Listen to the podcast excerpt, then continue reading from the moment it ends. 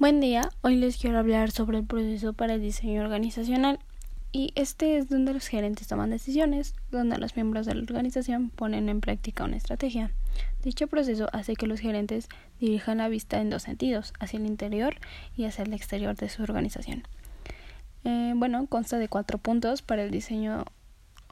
de la organización, es la división del trabajo, la jerarquización, la departamentalización y la coordinación.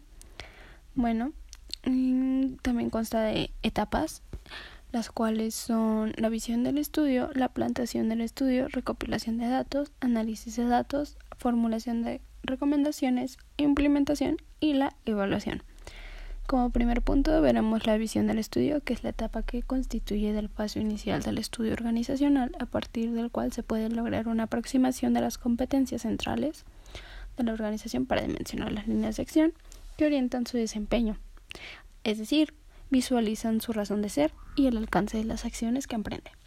Como segundo punto tenemos la planeación del estudio, que es realizar un estudio organizacional que consiste en precisar su naturaleza, alcance, requerimientos técnicos, o sea que establece los términos de referencia para orientar su ejecución. Como siguiente punto, tenemos la recopilación de datos, que luego de concluir la parte de la preparación del estudio se inicia la fase de recopilación de datos. En esta etapa, la mira debe como apuntar hacia los hechos más que nada que permitan conocer y analizar lo que realmente sucede en esta organización. De lo contrario, se podría tener algo malo de la realidad, o sea, una impresión deformada, pues no se podrán incurrir a las interpretaciones y más que nada serán muy erróneas. Como siguiente punto tenemos el análisis de datos que una vez recopilados y registrados los datos deben someterse a un proceso de análisis o examen crítico que permita precisar las cosas del estudio y eh, ver cuáles alternativas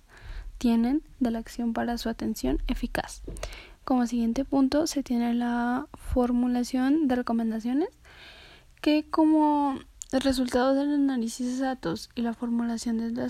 diagnóstico es posible elaborar propuestas de acción concretas, evaluar sus ventajas y desventajas, presentarlas de manera de propuestas o recomendaciones con la búsqueda de opciones de mejoramiento administrativo. Se inicia la fase constructiva del estudio, la cual presupone una labor inversa a la efectuada durante el proceso de análisis o sea que los elementos separados y desagregados se combinan por medio de la labor de síntesis para formar nuevas unidades integradas en forma de que tales proporcionan respuestas adecuadas a las interrogantes planteados a lo largo de la investigación. Como siguiente punto tenemos la implementación,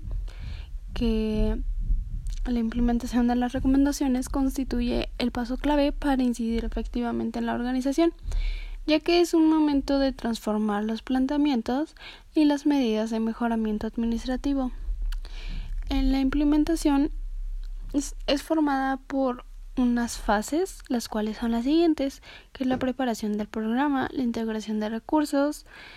y la ejecución del programa. Por último punto tenemos la evaluación, que una vez que se haya implementado el estudio, es indispensable comprobar el efecto de los cambios o innovaciones mediante la identificación, calificación, cuantificación de las realizaciones, así como de los ajustes operativos que se desprenden de ellas. Con este propósito debe ordenarse el manejo de datos a partir de los parámetros delineados en el proyecto del estudio lo que permitirá traducir las acciones en indicaciones para evaluar las medidas de mejora introducidas. Y bueno, eso fue todo por este podcast. Espero que